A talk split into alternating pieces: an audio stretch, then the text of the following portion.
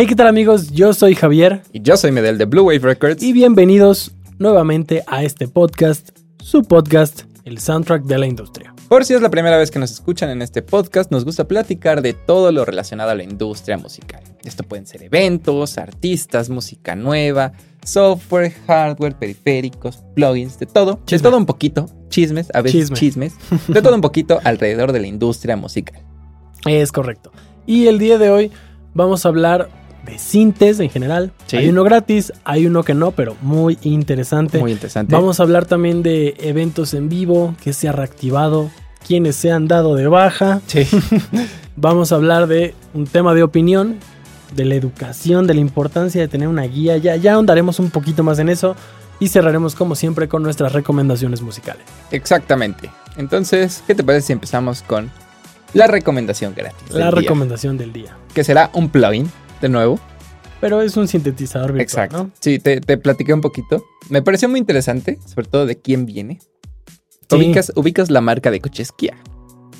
Bueno, pues acaban de lanzar un sintetizador por alguna razón. ¿Por qué? Porque quieren y pueden. Porque quieren y pueden. Se llama Movement. Que dicen que viene como de todo este movimiento nuevo en su, en su marca. Que es como del movimiento de la naturaleza. Ok. Rediseñaron el logo de Kia, que es como con este, eh, bajo esta premisa de movimiento, y justamente el síntesis se llama Movement. Y es un sintetizador que me parece interesante. Es un sintetizador, muy simple. O sea, tiene tu, la clásica, las clásicas formas de onda. Únicamente tiene un oscilador, me parece. Pero además, o sea, lo que me parece interesante es que tiene como un sampler. Y en ese sampler tiene grabaciones, muy buenas grabaciones, de sonidos de la naturaleza. Entonces tú puedes hacer como este blend entre eh, el sampler y el sintetizador. Pero eh, no sé cómo me siento al respecto. ¿Ya lo pudiste probar? Ya lo probé. ¿Y qué, cuál fue tu experiencia de usuario de ese sinte? ¿Qué cosas, o sea, bueno, más allá de la parte del sample, de lo de la naturaleza, qué cosas dices, ok, esto está padre como en función ¿cómo se dice? Como, como testear, como experiencia de usuario. ¿Qué cosas buenas dices, rescato esto de este cinte y qué cosas dices, híjole? Eh, lo que rescato es la intención. rescato la intención. Que Kia hizo un sintetizador. Sí, exacto, exacto. Lo malo, todo lo demás. No, o sea, se supone que se aliaron con una, con unos desarrolladores de plugins. La verdad no me acuerdo muy bien del nombre, pero se los vamos a dejar aquí en las, notas del show y en la descripción eh, para que puedan pueden leer un poquito más al respecto. Ok. Eh, pero, o sea, siento que el sample está ahí y ya. ¿Sabes? O sea, como que suena, pero no, no tiene como un trigger como por nota o así. O sea, solamente suena. Y suena todo el tiempo. O sea, no se activa ni se desactiva. O sea, si tú le subes al volumen del sampler, suena. Y tienen diferentes sonidos.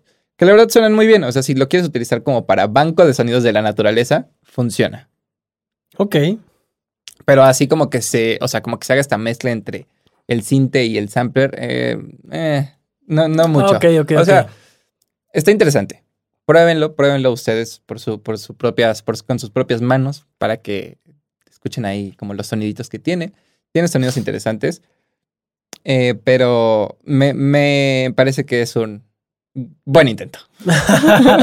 buen intento. Eh, eh, sí, o sea. Bueno, pero ahora sí hablando de buenos intentos. Ajá, sí, un gran intento. Este, sí no me lo platicaste tampoco a fondo, por lo mismo del podcast. Así es. Pero, pues ahora sí cuéntame bien. Model Electronics acaba de lanzar un nuevo sintetizador. Eh, es una, bueno, me parece que es una compañía reciente, o sea, medianamente reciente. yo la verdad tiene poco tiempo que, que los conozco, pero, o sea, hacen sintetizadores. Ok. Y todos sus sintetizadores me parecen así de que están fabulosos. Todos sus, ajá, sí, sí. Eh, se llaman, eh, bueno, tienen este nombre que es como de Virtual Analog Synthesizer. Okay. Y lo que hacen es que tienen, o sea, el sintetizador como tal es analógico, completamente analógico, pero lo puedes controlar desde una aplicación que ellos desarrollaron. Ok. Entonces es como si tuvieras una especie de plugin para poder controlar los parámetros y ver cómo qué se usó para cada uno de los sonidos, lo cual muchas veces en sintetizadores de hardware es un poco complicado, ¿no? O sea, vas pasando los presets, pero realmente no tienes como este feedback visual, ajá, de hacia dónde se mueven los parámetros, ¿no? Como para tú poder decir, ah, ok, esto está haciendo esto o esto está haciendo esto. O sea, como que medio te lo tienes que imaginar y saber qué es lo que hace cada parámetro para decir, ah, ok, si quiero este que... preset tiene esto con esto y con esto. Exacto, exacto. Lo que está padre de todos estos es que tienen como su, su aplicación. La tienen para Windows, para iOS, para Mac, para Android. Entonces, trabajes con la plataforma que trabajes, bueno, a menos que trabajes con Linux, pero, pero trabajes con la, con la plataforma que trabajes, seguramente vas a, vas a poder utilizarlos. Y acaban de lanzar un nuevo sintetizador que se llama el Cobalt 5S. Eh, es como el hermanito pequeño del Cobalt 8, que es uno de sus signature eh, sintetizadores. Eh, y está súper cool. O sea, lo vi y fue como, oh, mm. este es una nueva herramienta. Me interesa. sí, sí, sí. Donde entregas punto medio. totalmente, totalmente. es un sinte que es chiquito, pero está padre porque es de 37 teclas, entonces es suficiente para que puedas poner las dos manos. Claro. ahí sí puedes hacer como. Tres octavas, ¿no? Sí, tres octavas o tres y media. Y puedes hacer como acordes y, melodías, ¿no? O sea, sí puedes poner las dos manos en el, en, el, en el teclado.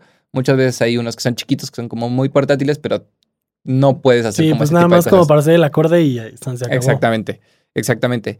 Y me parece muy interesante porque además de ser un sintetizador hecho y derecho, también te puede funcionar como controlador MIDI. Y es tan chiquito que lo podrás meter como en tu, en tu mochila. O sea, digo, no es así de que miniatura, pero... 37 teclas en una mochila. Sí. No lo sé, Rick. Sí, yo creo que sí. No lo sé. Si nuestros amigos de Model Electronics se ponen la del Puebla y nos prestan uno para probarlo, podemos hacer el test de la mochila. va a ser test de mochila, Test em, pues de, su banco de sonidos, vamos a ver sus sonidos. Claro. De la aplicación. Test de la aplicación. ¿Hay alguna otra marca que fabrique sí. Sí, sí, sí. Eh, por ejemplo, está Access, que tiene unos sintetizadores muy famosos que se llaman Virus. Y todos esos los puedes controlar por. Eh, ¿Aplicación? Ajá, como si fuera. Esos. Eh, me parece que los de Model son como aplicaciones y los de Access sí son como plugins como tal. O sea, ah, sí lo puedes poner en tu DAW. Va, va, va. Eh, pero este sintetizador, la verdad, se ve muy bien. Suena muy bien, al menos de los demos que escuché, suena increíble.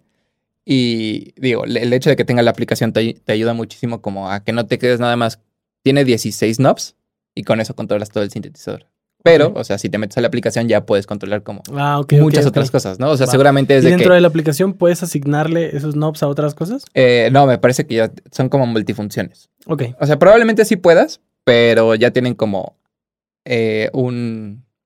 Sí, algo que hacen como preestablecido. Ok, bueno, entonces era el test de la aplicación. Pues un test así que tanto aguanto a las caídas.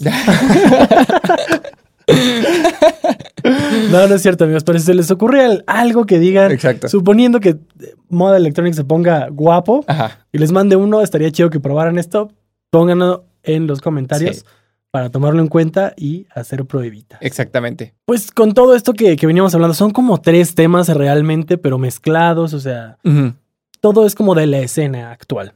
¿Qué está pasando? Eh, festivales, artistas, ¿qué ha habido de nuevo? Eh, creo que tú tienes un poquito más de contexto. Sí. Pero. ¿De qué?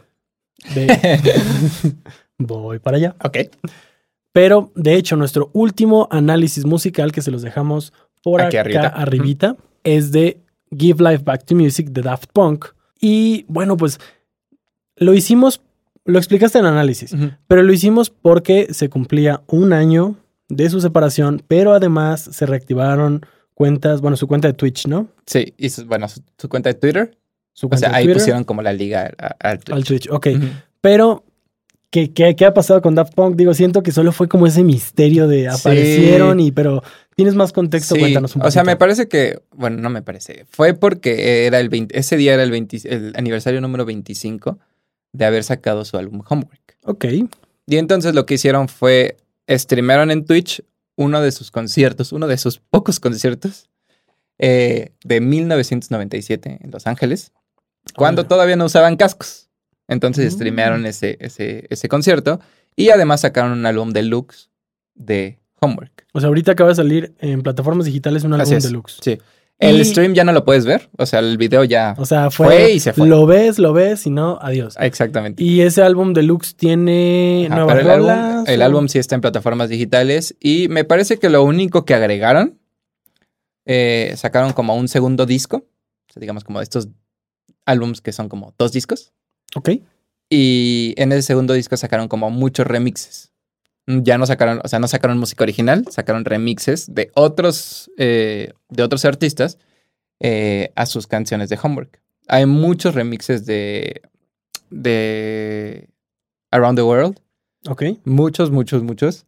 Me pareció interesante. No es mi estilo de música, honestamente. O sea, lo que hicieron como con los remixes. No es mi música electrónica preferida. ¿Como de qué géneros eran? ¿Es del mismo? O sea, hay como, hay como variados, porque, eh, por ejemplo, uno lo hizo Roger, uno lo hizo Roger, Sánchez, una disculpa. Roger, Sánchez. Eh, que es un DJ muy famoso de House. Entonces, como mucho más houseera la, la, la canción. Hay otro, no me acuerdo de qué artista, pero es como más como indie dance. Ok. Como lo que te había enseñado que hace Moisés. Ok. Que también, si no han visto este video, se los recomiendo, se los dejamos acá. Hace, hace, hace, un, hace un tiempo, hace pero. ayeres. Exacto, hace algún tiempo. Fue una gran plática. Una gran plática. Donde Moisés, digo, un poquito de contexto, nos habló de lo que son sellos discográficos, maneras de cómo, como artista independiente, emergente, acercarte con una disquera. Hay como varios tips muy, muy interesantes. Se los dejamos acá arribita para que puedan ver pues todo lo que, lo que Moisés tiene que compartir. Exactamente. Y sí, o sea, justo era como, bueno, lo, lo, que sé es que era como nada más eso, o sea, como el deluxe álbum. Y te digo, lo venía escuchando en el coche y me pareció interesante, pero fue como... Hasta ahí. Sí. O sea, sí llegó un punto en el que dije, esto es bastante, o sea, esto es demasiado para mí. ¿Y ese álbum salió ese mismo día o salió después? No, salió ese mismo día. Ok. Exactamente. Bueno, entonces ya saben que si quieren escuchar algo nuevo de Daft Punk, no precisamente nuevo, nuevo, nuevo, pero remixes o algo, pues pueden escucharlo. Y hablando de... Resurgimientos. Resurgimientos. Fue el EDC la semana pasada. El EDC este fin de semana. ahora yo creo que se me van a decir así como ya cállate, ya deja que hable Javier. Es que el podcast fue el mío del pasado. Y este es el mío. Sí, no han visto ese podcast, también se los dejamos por acá. Creo que ha sido el episodio donde más hemos recomendado cosas. Sí. Qué recicladores andamos. Pero, pero es buen contenido. es buen contenido. Sí, el, el, podcast pasado debo reconocer que tuve un poco más de protagonismo. Un poco. Oye, pues. Era lo que había. no, estoy de acuerdo, estoy completamente de acuerdo. Digo, hablando de resurgimientos, fue EDC la semana pasada. Bueno, el fin de semana pasado. El fin de semana pasado, sí. Eh, tres días. Viernes, sábado y domingo. Viernes, sábado y domingo. Creo que es el festival más grande, o sea, de más tiempo que hay en México. Posiblemente, porque los, los otros grandes normalmente solo son sábado y domingo. Ajá, exacto. Exactamente, o sea, son de dos días, aquí hicieron tres, que creo que tiene que ver mucho que en 2021 no hubo. Entonces creo que como eh, podías entrar con tu boleto de 2021, entonces dieron ese chance de que puedes entrar, pero entonces vamos a hacer tres días. O sea, no sé si, si ya se va a quedar como ese formato de aquí en adelante o si únicamente fue como para esta edición, como para compensar. Ok. Y pues también quiero pensar que para que no se, se aglomerara tanto la gente. O sea, pensando en que ya tenían boletos vendidos, pues sí. Que de todos modos yo vi muchísima gente. Pues muchísima gente. O sea, seamos honestos. Lo que es un contagio es algo que incluso uno a uno te puede pasar. Sí, claro. Entonces, el decir que no se aglomere mucho la gente es como, de todos modos, algo que no se ha aglomerado va a tener miles de personas. Sí. No sé si sea, te decía hace rato, no sé si sea el primer festival que se haga post pandemia en México. O sea, festival de esta magnitud, no concierto. No, el año pasado ya hubo para el norte, ¿no? ¿Pero no fue en línea? No. Según yo, ya hubo un Pal Norte. ¿Sí? Según yo. Ok. No me hagan mucho caso. Bueno, por favor, corríjanme. Si ustedes saben, por favor, ajá, aquí abajito en los comentarios. Pero EDC no había habido. Sí, En particular ese desde pandemia que no se reactivaba. Exactamente. Eh, todavía alcanzaron a hacerlo en el 2020 porque fue en febrero, finales de febrero. Ok. Entonces todavía alcanzaron a hacerlo. Sí, sí, sí. Eh, y algo que también me pareció muy interesante y que creo que vale la pena rescatar es que transmitieron sus cuatro escenarios principales en vivo por YouTube. No todo el día, pero sí como los artistas. Ajá, los artistas, digamos, como principales, me parece. Ok. Que eso siento que ya te habla como de una calidad de producción.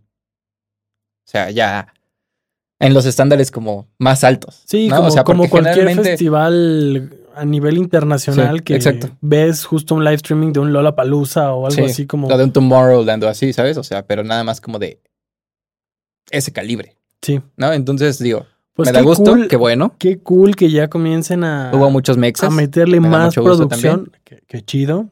Que hay más banda mexicana.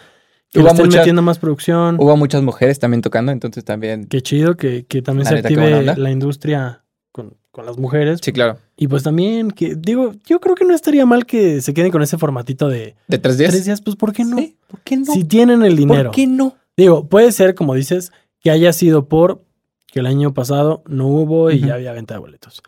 Pero si saben que pueden llenar, sí, de acuerdo. no veo nada malo. Aquí habrán tres días. Exactamente. El escenario se veía. El principal. ¿Cómo eran? ¿De tipo era, era, de música electrónica? Sí, sí, sí. Era el búho así gigantesco. Ok. Y como con unos vitrales a todos los lados. Pero esos vitrales eran como pantallas, eh, no sé si LED o eran como de proyector. Y entonces se ponían vitrales o se ponía como la imagen del DJ o de repente, o sea, iban cambiando, pues. Qué chido. Y hablando de resurgimientos. No, pues este es, este es todo lo contrario. Ajá. Salió la nota de Enrique Bumburi. Se va a retirar de los escenarios. Ok. Después de años y años y años de dar muchos y grandes conciertos. A mí me queda esta duda. ¿Los artistas genuinamente se retiran? Pues hay quienes se mueren y ya. O sea, o sea, bueno, pero eso está como eh, forzado, ¿no? Pues sí, pero pues ya nunca. O sea, pero a lo que voy es como, o sea, Yo siento... no es como un, como un deportista, ¿sabes? O sea, que llega a un límite. Es que pues al final siempre podría volver a hacerlo. Sí, exacto. O sea, un deportista entiendo que por temas de la edad, pues ya no. También, también un músico por temas de la edad puede que ya no. Pero, o sea. Pero es más común que si se pueda. Yo siento que va más como un. Tal vez hay gente que no anuncia su retiro pero pues como nunca se le vuelve a dar una fecha o, nunca se vuelve a reprogramar una gira, Ajá. pues ya ahí quedó. Pero nunca fue así como él se retiró. Sí. A menos que sí sea por alguna fuerza de causa mayor, que sí sea como de quiero anunciarlo, pues. Sí. Y de hecho, el, tema de Bumburi va por complicaciones en su garganta. Ok. Aparentemente, desde antes de pandemia, ya tenía este problema. Y pasó la pandemia, estuvo inactivo por un tiempo y creyó que fue tiempo como suficiente para decir creo que estoy bien, pero en la gira que, que ha estado teniendo, pues volvieron esas complicaciones. Ahí en la nota estaban de hecho como un comunicado, algo que escribió él. No recuerdo bien sus palabras, las apunté, pero ni siquiera me traje la libreta. porque sí apunté, se me hizo una frase como bien, uy. Sí. Porque era algo como, en pocas palabras, y ahora con mis palabras, como de algo muy bonito, que era como subir al escenario y todo, se transformó a algo muy como desgastante. Claro. Ah, ok. Entonces es algo que ya no, pues ya no puede con eso. Ok, ok. Y dijo, ¿sabes qué? Pues termino, muere. termino las fechas que tengo programadas y ya me retiro de los escenarios. Ahora no se está retirando de la música. De la música, no, no, no, no. Parece ser que va a seguir componiendo todo lo que es de estudio y demás, pero shows ya no va a estar dando. Ok. Que digo, siempre es. O sea, siempre existe la posibilidad de que regresen, ¿no? O sea, por eso te digo, como que cuando un músico anuncia su retiro es. Bueno, al menos desde mi punto de vista, es más como un. Necesito unos dos o tres añitos para lo que sea que esté pasando, ¿no? O sea, tanto si es salud física, salud mental, simplemente, o sea, como burnout de que ya fue suficiente, he durado demasiado como para descansar, pero como que siempre siento que regresan. O sea, que realmente no es como un retiro, ¿sabes? Ahora, siento que a veces es más como un break. Ahora. A menos de que genuinamente haya como, como, como con Bumburi, ¿no? Una eh, situación física que te impida hacerlo. Que ahora, no, no sé tanto del problema físico, ni por qué se derivó, ni de dónde viene. Pero no sé si sea algo que se pueda como sanar. Claro. Decir, ok, se da su tiempo, se trata la garganta, todo bien y puede volver a cantar. A la M Shadows. Volvamos. ¿Qué, qué crees? es, que, es que de verdad me hiciste preguntarme algo ahorita en, la cabeza. Ajá. ¿Crees que cuando un artista se da este tiempo, uno o dos años, anunciarlo como un retiro, sea algo más, más mercadológico. Sí, yo creo que sí. Para que cuando regresen sea como el reencuentro. Por supuesto que sí. El, sí, ¿no? Yo creo que sí. Sí. Para que sea como el impacto de el va a volver a, sí, va a volver a presentarse. Y él ya estaba retirado. No sabemos si lo podemos volver a ver. Exactamente. Sí, sí, sí, yo creo que sí. O sea, vaya, vaya. O sea, igual y no, o sea, igual y no lo hacen pensando en eso, pero sin duda sí creo que es una gran eh, herramienta mercadológica para hacerlo. ¿Sabes? O sea, y que de cualquier manera, si no vuelve, anunció su retiro. Si vuelve, le funciona el hecho de haber dicho como me retiro. Pero, no tan rápido. Ok, ok. Bueno. Sí.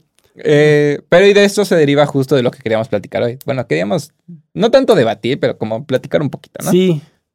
Me causó mucha intriga pensar, Bumburi tiene un problema en la garganta. Ajá.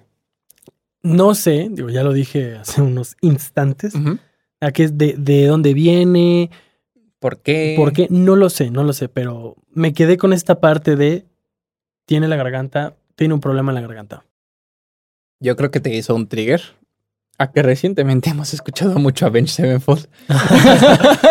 Avenged Sevenfold es un ejemplo de, eh, de un cantante que tuvo problemas en la garganta, tuvo nódulos, me parece, y ya lleva, ah, ya lleva bastantes cirugías. ¿Cuántas lleva? Según yo, como cinco. Ah, ok. Según yo, pero, pero no, no, tengo, no tengo una fuente que diga son cinco. Digamos que de ahí me surge este... Mm, siento que últimamente se ha hecho mucha promoción para plataformas o para que la gente pueda aprender un instrumento en línea. Ajá. Y está bien, o sea, creo que... Sí, claro, es un gran sistema. Creo que es un gran sistema donde también es acceso para más personas. Porque a lo mejor lo que es eh, ir a una escuela donde te lo puedan enseñar o tener algún maestro particular, pues no todo el mundo puede tener el acceso. Sí, ¿no? Y, generalmente es más costoso, ¿no? Es más costoso. Bueno, hemos visto que los cursos en línea realmente son muy accesibles. Bastante. Y hay muchos muy buenos. Bastante. Y hay mucha gente que, ahora sí que creo que mucha gente cuenta con un servicio de internet en su, en su casa y es algo que podría tener acceso. Obviamente que le interesa no es otra cosa. Sí. Pero tener el acceso podría siento que a veces todo está muy enfocado a un curso de esto, un curso de el otro, donde te enseñan a lo mejor una técnica en particular o donde te enseñan una cosa en particular y no se le presta tanto atención o siento que el trato físico beneficia más lo que es la técnica. Ok. Lo digo porque puedes aprender a cantar, pero no sé qué tan fácil sea en una plataforma o en un curso donde a lo mejor te van a enseñar solo una pequeña cosa de algo de canto, que no es como de aprender a cantar, sino a lo mejor esto, ¿qué tanto realmente te puedan estar enseñando de técnica? Sí. O sea, y que no únicamente se reduce a el cantar, ¿no? O sea, también tocar la batería. Sí, claro. Tocar la guitarra seguramente también, tocar el bajo, o sea, sin Sí, o sea, si no tienes como una buena técnica en tus posiciones de manos o cómo agarras las baquetas o algo así, probablemente te pueda afectar en un largo plazo, te pueda causar eh, afectaciones, articulaciones. Sí, claro, o sea, y siento que, me puedo poner incluso como ejemplo.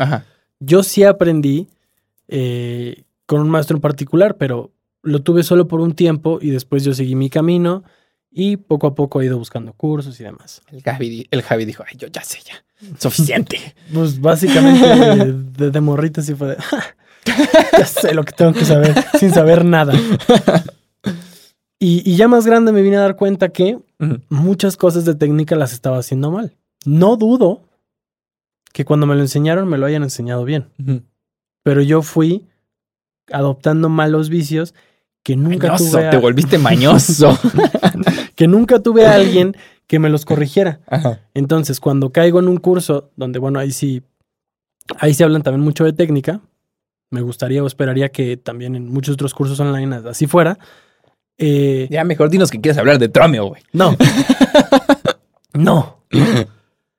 ¿Qué sucede? Que a lo mejor la manera en la que se agarra una baqueta es más suave que como yo lo hacía, por ejemplo, ¿no? Que yo a lo mejor tensaba un poquito de más eh, el agarre. Y no es que el agarrara mal, pero como que ponía un poquito más de fuerza y eso no me permitía aprovechar a lo mejor al máximo el rebote que la baqueta me puede dar. Sí lo pude aprender viendo videos. Viendo videos. No estoy diciendo o no estoy peleado con que no se pueda por videos, pero siento que a veces cuando alguien se emociona por querer aprender un instrumento, es esta cuestión de quiero aprender a tocar una canción, quiero aprender un ritmo de batería, sin importarnos que existe una técnica detrás y que es a veces lo que nos da flojera, pero a veces incluso es más fácil solo en YouTube buscar cómo tocar esta canción. Sí, claro. Y te lo aprendes. Entonces, ahí entra este tema de yo, digamos, en mi opinión, si quieres aprender un instrumento, por lo menos busca que exista una metodología. Sí. No nada más navegar por internet a ver si encuentras un video de cómo te enseñan esta canción, o cómo puedes sacar este feel pensando en la batería, o cómo puedes, este, lo que sea. Sí, o sea, y bueno, complementando tal vez lo que estás diciendo, a mí me parece que sí es importante a veces, sí tener como esta, eh, esta enseñanza presencial. Ok. ¿Sabes? O sea, con un maestro como tal.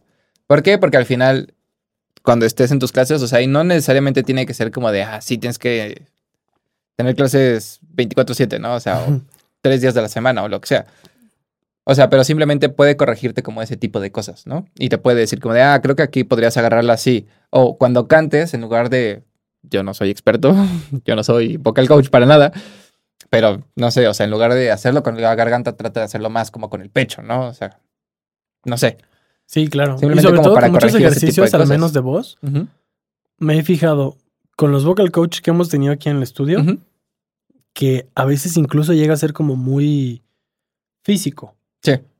No en el mal sentido, pero el que te digan, mira, tienes que apretar aquí y que tú te puedas tocar y que esa persona también te pueda como enseñar o algo, es como, ah, gracias, te estoy entendiendo bien todo. Sí, claro. Cosa que a lo mejor, si no fuera así, es un poco más complicado y no quiere decir que no se pueda. No, de acuerdo, completamente de acuerdo. Eh, sí, o sea, justo yo digo como, bueno, es mi, es mi, es de mi idea que tal vez como de repente una clase, no sé, una al mes, ¿sabes? O sea, como, corrígeme. O incluso con amigos o conocidos que están más experimentados en el instrumento que tú estás aprendiendo, seguramente también te pueden dar una buena guía. Aunque también seguramente pueden ellos también estarlo haciendo mal, ¿no? O sea, también existe esa posibilidad. Pero al final del día, siento que tal vez es un poco más sencillo si, te, si tienes a alguien que te diga como de, no, mira, es que hazlo así. A alguien que en un video para, en general, diga como de, ah, es que esto se hace así, pero realmente no está viendo cómo lo estás haciendo tú, ¿no? O sea, digo, solamente por, por eso. O sea, yo sigo siendo como súper eh, en pro de, de aprender en línea, porque me parece que es una gran forma de aprender, pero sí, también creo que hay ciertas cosas que, sin duda, un maestro eh, presencial te, te, podría ayudar bastante. Y si no, pues grábate. Sí, y ve cómo lo haces. es otra.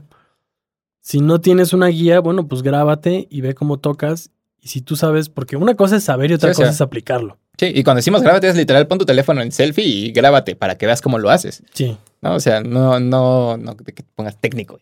Sí, no, no, no, no, porque una cosa es saber también, una cosa es que tú digas, ah, yo sé cómo debería ser la técnica y otra cosa es que la apliques. De acuerdo. Una cosa es que te digan que tú sepas que tienes que tocar relajado, pero cuando estás tocando estás así. Entonces es como grábate, mira cómo lo estás haciendo. Pero yo también soy un poquito partidario de, de sí tener una guía presencial. Y como dices, no todo el tiempo. Sí, no. Pero sí considero, al menos, al menos, si tu intención es aprender bien un instrumento, pues que lo puedas tener. Porque creo que de cada uno pueden existir lesiones sí, o muchas complicaciones a futuro que podrías evitar. Exactamente. Si es que tienes una guía que realmente te explique o te haga entender el por qué así o el por qué asado. Porque si simplemente es consumir material de internet porque nos queremos aprender algo así basado, pues realmente puede que no lo estemos haciendo bien. Exacto. Puede que no estemos aprovechando toda la capacidad de lo que el instrumento o de lo que nosotros pudiéramos hacer con él y pudiéramos tener complicaciones. Sí, de acuerdo. Me parece fabuloso. Excelente tema para platicar. Me pareció increíble. Recomendaciones musicales. ¿Qué vas a recomendar el día de hoy, Hikes? Voy a recomendar una canción de Los Amigos Invisibles. Excelente. Me gustaron mucho. Fíjate que ¿La que me gusta? Conocía. No, es que tiene una canción que sí. Ah, la que me gusta. Conocía muy poco de ellos. Se me hacían buenos, se me hacen buenos. Pero hace poquito me pusieron unos discos de los Amigos Invisibles y dije, wow, qué calidad de músicos. compositores como que tienen, tienen su sellito y está bien chido. Eh, la canción se llama Burundanga. Burundanga. Burundanga y está en el disco comercial, con doble M. Ok. El disco también está muy bueno si se lo quieren echar adelante, pero bueno, mi recomendación es esa rolita. Excelente, excelentísimo. ¿Tú qué nos vas a recomendar hoy? Yo voy a recomendar hoy algo que me pareció interesante. Es como una combinación entre Future Rave y Trance. Ok. Eh, Future Rave como lo que está haciendo David Guetta ahora. Como el remix de Titanium que les enseñé. Eh, pero, que no, eso es como festivalero. Sí, pero se llama Future Rave. Ah, ese es el género. Güey. La otra vez, la otra vez yo quería decir eh, el género así, justo fue así como. Oye, este, deberías usar una rola así como de música electrónica, pero festivalera. Y luego fue, pero ¿cómo se llama el género? ¿Cuál es ese género? Y no lo recordaba y dije, bueno, de esas que debería ser un anuncio de Tomorrowland. Future Rave. Pero sí, ese es el género. Es una combinación de Future Rave con trance. Se llama la canción Air y es de Rubik. Se la recomiendo ampliamente. Me parece fabuloso. Ok. Fabuloso. De todos modos, ya saben que estas recomendaciones se las vamos a dejar aquí abajo en la descripción y en las notas del show. Pero, pero, el día de hoy, como pueden ver, no está Carlos. Entonces tenemos un espacio para una recomendación más. Exactamente. La canción se llama Dusk. Dusk. Y salió bajo el sello de Dragon, Records. Dragon Records. Es de Imaginary Elephants, el perfil de artista de nuestro querido ingeniero de máster Rodrigo Medel. Acaba de salir muy buena rola, no es porque sea mi amigo, no es porque trabajemos juntos. No es porque la, hayamos siempre he admirado mucho. no, siempre he, siempre he admirado mucho. Muchas gracias. Tu calidad Muchas gracias. de producción de música electrónica. Sé que es tu fuerte. Sé que tienes muchísimo talento y me gustó mucho esa canción. Ya está arriba en plataformas digitales.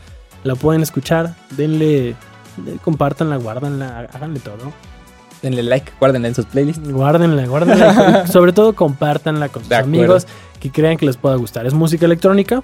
De acuerdo. Y todos les dejamos aquí abajito en la descripción y en las notas del show la liga. Pero también les dejamos aquí, aquí, aquí, aquí y abajo la liga para eh, que escuchen la playlist. Porque ya hicimos una playlist donde estamos poniendo todas estas recomendaciones. Y se va actualizando. Y por favor, si ustedes también quieren que nosotros escuchemos algo y probablemente recomendarlo en el próximo en el próximo podcast, déjenlo aquí abajito en los comentarios. Obviamente tendrán su crédito. Obviamente. Esta canción que escuchamos porque nos la mandó fulanito de tal. Exactamente. Y nos gustó y la queremos recomendar. Gracias, fulanito de tal. Exactamente. Exactamente. Perfecto, Javi. Pues yo creo que es suficiente por el podcast por el día de hoy. Me parece bien. Amigos, por favor, si les gustó este episodio, compártanlo con todos sus amigos, con su familia, con el novio, la novia, el tío, la tía, el papá, la mamá, el perro, el gato, el perico, con quien ustedes quieran. Yo soy Medel. Yo soy Javier de Blue Wave Records. Y nos vemos. Pero sobre todo, nos escuchamos en, el próximo.